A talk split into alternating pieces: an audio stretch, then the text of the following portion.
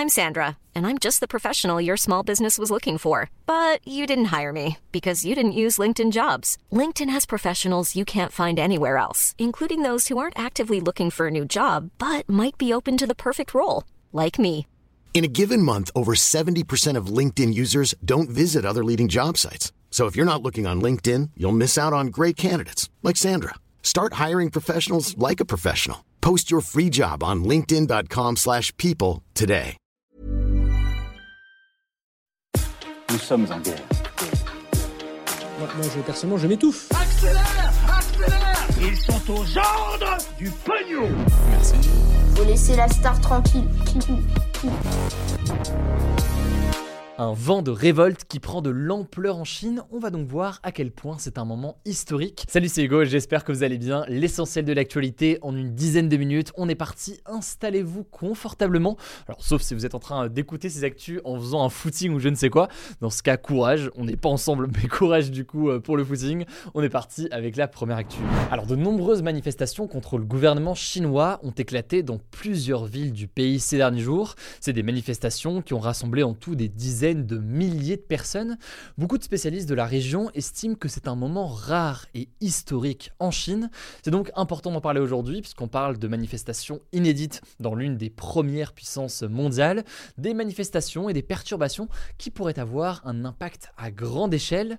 Mais alors, que se passe-t-il exactement? En fait, le vent de révolte a pris de l'ampleur jeudi dernier lorsqu'un incendie dans un immeuble d'habitation d'Urumqi, qui est une ville située dans le nord-ouest de la Chine, a fait 10 morts et 9 blessés. Alors vu comme ça, on pourrait se dire que c'est un incendie euh, comme un autre, dans le sens où c'est forcément extrêmement triste, mais euh, c'est des choses qui peuvent arriver dans pas mal de pays du monde euh, régulièrement. Sauf que, eh bien, des témoignages sur certains réseaux sociaux chinois affirment que c'est à cause des mesures de confinement imposées dans la ville que les pompiers en fait n'ont pas pu intervenir correctement et qu'il y a donc eu des victimes. En effet, ça va faire bientôt 3 ans que le régime chinois mène une politique très stricte en matière de coronavirus, une politique qu'on appelle généralement une politique zéro Covid. En gros, contrairement à la plupart des pays du monde qui ont aujourd'hui adopté comme stratégie le fait de laisser plus ou moins le virus circuler tant que ça reste contrôlable, eh bien cette stratégie menée encore par la Chine vise à vouloir éliminer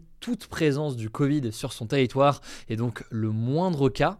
Et ça peut prendre la forme de confinement euh, strict dès l'apparition euh, des premiers cas, mais aussi eh bien, des tests quasiment euh, quotidiens ou encore l'isolement très strict de personnes contaminées. Et à ce propos, par exemple, il y a quelques mois, vous vous en souvenez peut-être, on avait parlé dans ce format des actus du jour des scènes de panique dans la ville de Shanghai où tout simplement un confinement très strict avait mené à une colère et une détresse importante de nombreux habitants de la ville. Alors faut bien noter qu'en fait, plusieurs pays dans le monde ont adopté cette stratégie de zéro Covid pendant la crise sanitaire. C'était le cas par exemple de l'Australie ou encore de la Nouvelle-Zélande.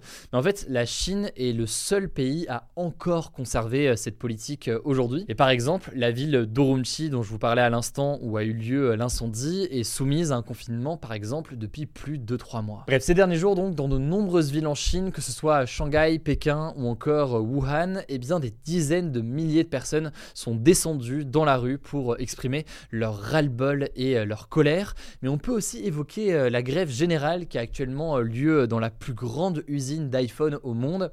C'est une usine du groupe Foxconn qui est en fait un sous-traitant d'Apple situé à Zhengzhou dans le centre de la Chine. Sur place, les ouvriers sont en fait soumis à des restrictions très strictes depuis plusieurs semaines en raison d'une flambée des cas de Covid dans l'usine.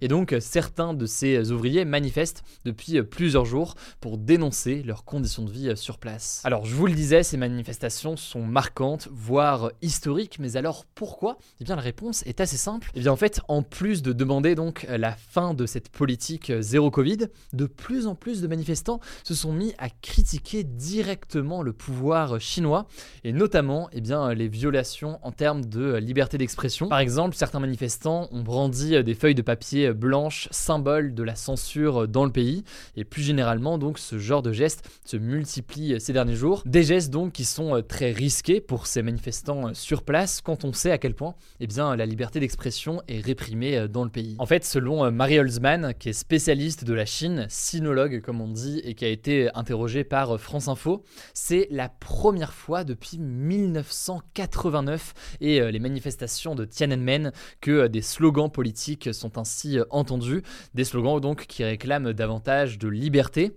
Et pour vous redonner donc un petit peu de contexte historique, à cette époque, en 1989, eh bien, des étudiants, des intellectuels, mais aussi des ouvriers chinois avaient manifesté pour dénoncer à la fois la corruption et demander des réformes politiques et démocratiques. C'est un mouvement qui avait été à l'époque très violemment réprimé par le régime chinois, faisant alors des milliers de victimes. Mais du coup, comment réagissent actuellement les autorités chinoises à ce qui se passe? Eh bien, pour l'instant, on ne peut pas comparer la situation euh, actuelle à la situation euh, de Tiananmen, déjà parce que les manifestations restent de plus faible ampleur, en tout cas euh, pour le moment, et puis surtout parce qu'il n'y a pas eu de violente répression, en tout cas comme on a pu la voir à Tiananmen donc en 1989. Cela dit, il y a une forte présence policière dans la rue pour contenir ces manifestations, et surtout au-delà de cette présence policière, il y a surtout une censure en ligne qui est massive. Sur les réseaux sociaux chinois par exemple, toutes les informations concernant les manifestations ont été euh, effacées, ce qui pas d'ailleurs ni la mobilisation euh, des manifestants sur place, ni d'ailleurs le travail des journalistes qui souhaitent couvrir le sujet. Bref, manifestation assez intéressante à observer euh, en ce moment. On verra donc ce qu'il en est dans les prochains jours. Ce qui est sûr, c'est que la plupart des experts s'accordent à dire que c'est une forme de tournant aujourd'hui. Cela dit, évidemment, on est très très loin, par exemple, des manifestations de Tiananmen. Il faudra voir donc comment est-ce que tout ça évolue dans les prochains jours et si on passe réellement d'une mobilisation contre le Covid à une mobilisation plus générale contre le gouvernement chinois ou ses formes de censure. Je vous mets en tout cas des liens en description. En attendant, je vous laisse avec Paul pour le reste des actualités en bref. Merci Hugo d'avoir pensé à m'introduire. Salut à tous, on commence avec cette première info. Le nombre de prisonniers en France a atteint un record absolu. On compte aujourd'hui 72 809 prisonniers, selon le dernier chiffre du ministère de la Justice. Et alors le problème, c'est que 72 800 prisonniers, ça fait près de 15 000 détenus de plus que le nombre de places théoriquement disponibles dans les prisons françaises. Ça pose du coup énormément de questions en termes de conditions de vie des détenus. Et d'ailleurs, la France avait déjà reçu en 2020 une condamnation venant de la Cour européenne des droits de l'homme à propos de cette surpopulation en prison. Alors que pourrait faire la France? Il y a deux leviers principaux pour agir. Déjà, certains pensent qu'il faut créer plus de places de prison. Là-dessus, il faut savoir qu'en 2017, Emmanuel Macron avait promis la création de 15 000 nouvelles places de prison d'ici 10 ans. Aujourd'hui, sur ces 15 000 places, il y en a 2 000 qui ont été mises en service. Une autre des solutions potentielles face à cette surpopulation en prison, c'est que la justice se mette à limiter les peines de prison et à favoriser d'autres types de peines, donc par exemple des travaux d'intérêt général ou bien la détention à domicile sous surveillance électronique. Deuxième actu, toujours en France, ce dimanche, vous l'avez peut-être vu, Emmanuel Macron a publié une vidéo sur YouTube où il répondait à des questions sur l'écologie. Elle a pas mal fait parler dans la démarche. Alors c'est pas de ça qu'on va parler aujourd'hui. Dans cette vidéo, il y a une annonce qui est sortie du lot. Emmanuel Macron veut créer des RER e dans 10 agglomérations françaises en plus de Paris. Alors si vous n'êtes pas parisien et que vous connaissez pas la joie du RERB aux heures de pointe, les RER e sont des trains urbains qui relient Paris à d'autres villes d'Île-de-France. Et donc là l'idée ça serait de créer le même type de train dans d'autres grandes villes, à Marseille, à Lille, à Strasbourg, à Bordeaux, à Lyon. Il y a beaucoup de noms de villes qui reviennent alors les villes sont pas choisies officiellement. Ce qu'on sait c'est qu'il y a deux objectifs. Le premier il est du coup écologique, les transports en commun ça pollue moins que la voiture. Deuxième objectif, il concerne la qualité de vie puisque ça réduirait aussi les embouteillages. Maintenant la question qui se pose sur ce projet de RER, e c'est la faisabilité et le coût le coût de ces 10 RER dans 10 villes françaises, il est estimé à près de 30 milliards d'euros. Troisième actu rapidement, la ministre des collectivités territoriales, Caroline Cailleux, a démissionné ce lundi. Alors vous la connaissez peut-être parce qu'elle avait été au cœur d'une polémique cet été pour des propos qu'elle avait tenus contre le mariage pour tous, mais là en l'occurrence c'est pas pour ça qu'elle démissionne, c'est parce que les autorités ont considéré qu'il y a eu des manquements sur sa déclaration de patrimoine. En gros c'est une déclaration que doit remplir chaque ministre quand il prend ses fonctions pour lister toutes les choses qu'il possède. Ça concerne aussi d'ailleurs les députés, les sénateurs et d'autres élus. Alors Caroline Cailleux ne va pas être remplacée. En fait, c'est la ministre de la Ruralité, Dominique Faure, qui va reprendre les dossiers du ministère des Collectivités Territoriales. Quatrième actu, des milliers de foyers sont toujours victimes de coupures d'électricité et de chauffage en Ukraine, alors qu'il fait de plus en plus froid. Il a notamment neigé à Kiev, la capitale du pays, pour la première fois de l'hiver dimanche. Ceci dit, la situation s'est améliorée ce week-end, puisque désormais 27% des foyers sont concernés par les coupures selon les autorités, alors que ce chiffre était de plus de 50% ce vendredi. Ces coupures, pour ceux qui n'auraient pas suivi, elles sont provoquées par des bombardements russes contre des infrastructures énergétiques de l'Ukraine. Cinquième info, Un cartel de drogue qui contrôlait un tiers du trafic de cocaïne en Europe a été démantelé. Ça a été annoncé ce lundi matin par Europol, sorte de police européenne qui lutte contre les crimes internationaux. Précisément, ce sont 49 suspects qui ont été arrêtés dans plusieurs pays, dont 6 en France et 6 à Dubaï, aux Émirats arabes unis. Selon les policiers, la cocaïne venait essentiellement d'Amérique latine et elle arrivait en Europe par les ports de Rotterdam et Anvers. Sixième info, c'est un chiffre, 3,5 millions de dollars, et j'essaie pas de vous faire deviner ce que c'est parce que vous trouverez jamais. C'est le prix du nouveau médicament le plus cher du monde. Ce médicament à 3,5 millions, il s'appelle Mgenix et il est destiné aux patients souffrant d'hémophilie B, qui est une maladie rare qui provoque des saignements inhabituels. Et en fait, selon le laboratoire qu'il a créé, eh bien ce nouveau médicament serait efficace en une seule dose, alors que jusqu'ici, tous les traitements qui existent contre la maladie doivent eux être pris à vie en plusieurs fois. Septième actu qu'on voulait vous partager, ça s'est passé ce samedi en Australie. 2500 personnes se sont rassemblées nues sur une célèbre plage de Sydney qui s'appelle Bondi Beach. Alors c'était une installation artistique du photographe Spencer Tunick, mais en fait ça avait aussi un objectif, faire parler du cancer de la peau, un cancer qui cause la mort de 2500 Australiens par an, d'où le nombre de participants, et cancer qui est favorisé par l'exposition au soleil.